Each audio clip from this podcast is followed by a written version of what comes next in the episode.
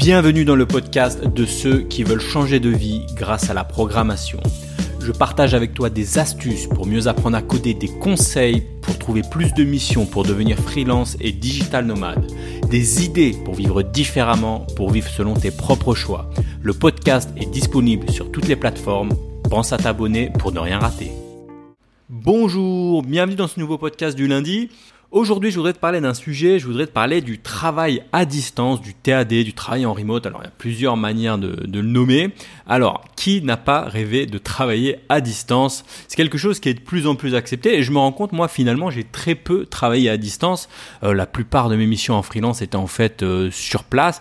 Et c'est vrai que quand je voyais euh, mes collègues, d'autres collègues qui bossaient en TAD, ben, tu vois, ça donnait envie. Tu vois, quelques jours par semaine ou autre, ou même j'avais des potes qui travaillaient finalement en full remote depuis chez eux ça veut dire en fait 100% du temps et d'aller quasiment rarement euh, dans les locaux et bah ça fait rêver tu vois. Tu peux tu peux bosser tranquillou de chez toi tu peux te faire un bon café t'as pas ton ton patron derrière tu sais qui fixe ton écran tu vois. On a tous connu on a tous connu le mec qui avait la, la place la plus pourrie où tout le monde voyait son écran et le mec qui avait la meilleure place dans, dans le coin euh, où il n'y a pas le boss qui passe derrière et qui peut vérifier son écran à, à tout instant. Tu vois ce côté euh, tu vois chez toi t'as pas ça. Chez toi tu fais ce que tu alors tu bosses, mais si à un moment tu as besoin d'aller voir ton compte bancaire ou répondre à un tweet ou quelque chose comme ça, voilà, tu peux faire ça tranquillement, tu vois. Alors qui n'a pas rêvé euh, de, de bosser à distance, tu vois, ça te fait parfois économiser euh, presque une heure aller, une heure retour, voire même plus. Moi, j'ai vu des personnes euh,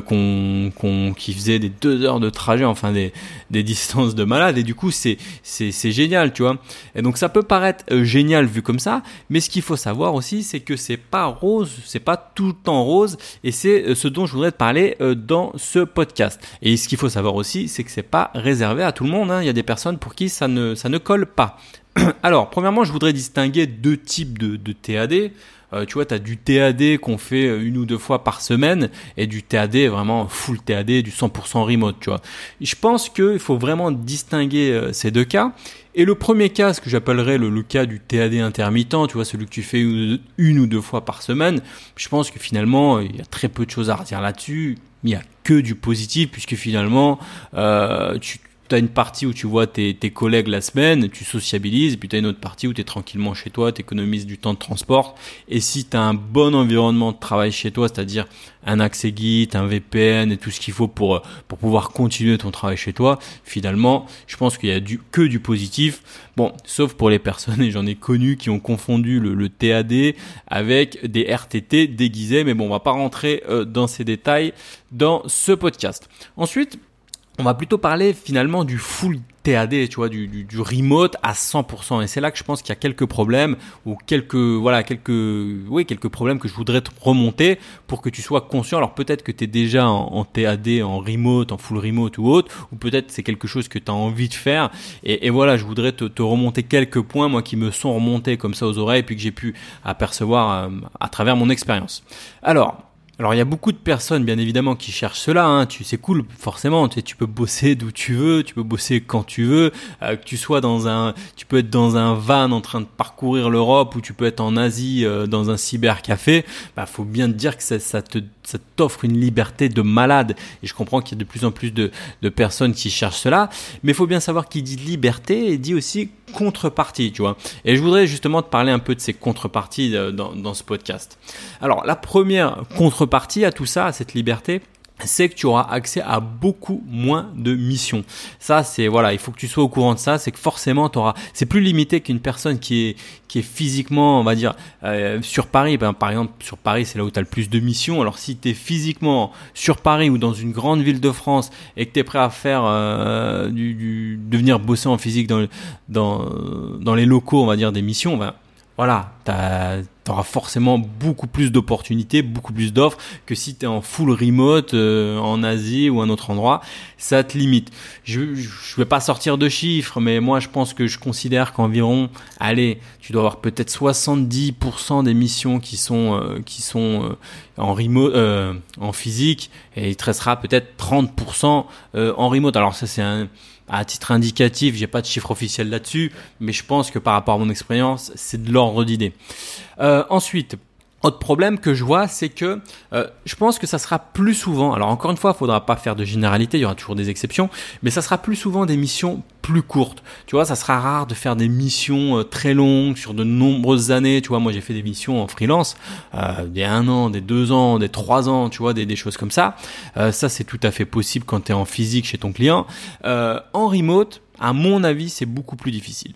Et, du, et aussi, troisième point, du coup, c'est que les projets, à mon avis, sont aussi beaucoup plus petits. Tu fais rarement des gros projets, tu vois, c'est très rare de tomber sur un gros projet. Moi, ça m'est arrivé de tomber sur des gros projets de refonte euh, de systèmes d'information pour des banques ou dans la finance ou, dans d'autres secteurs, tu vois, des gros projets qui partent de zéro.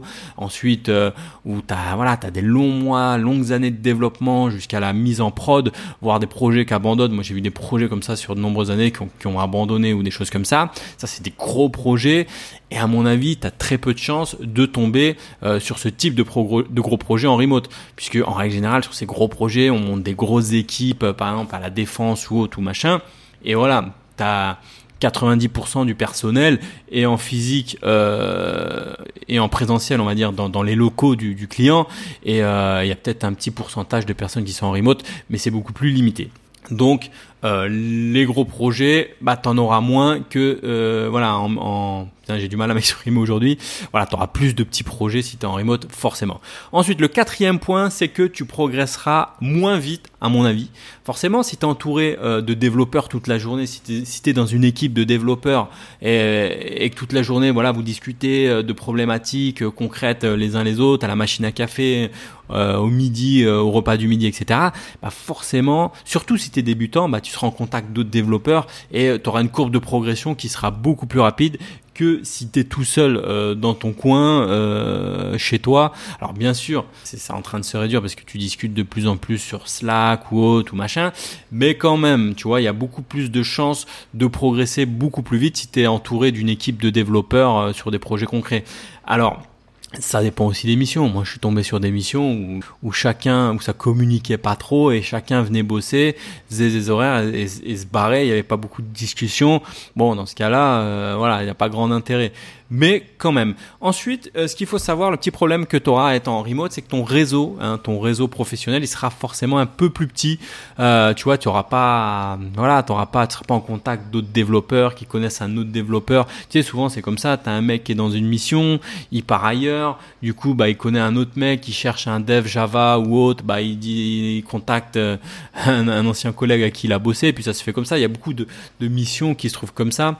Moi, je me souviens à l'époque, j'avais mon commercial qui, m'a demandé un peu par hasard, tiens, tu connais pas un dev Java? Bon, bah, je sais que le collègue qui était à côté de moi, qui partait, euh, qui était un freelance, qui cherchait un CDI, en Java, bah, je les ai mis en contact et je crois que ce gars, bah, maintenant, bosse toujours dans, dans cette boîte en CDI. Euh, euh, et voilà. Donc tout ça pour te dire que euh, quand t'es euh, pas en remote, c'est-à-dire quand t'es avec euh, avec avec ton client en physique, tu vois, t'as plus de réseaux, t'as plus, tu vois, plus de commerciaux, tu vois, plus de personnes et des t'as plus d'opportunités qui vont qui vont en découler comme ça. Et forcément aussi, autre point euh, qui est un petit peu différent, c'est que tu auras des évolutions euh, de carrière qui seront différentes. Moi, j'ai vu beaucoup de personnes euh, qui ont commencé développeurs, ensuite qui connaissaient bien le produit, qui sont passés product owner ou chef de projet ou architecte, etc.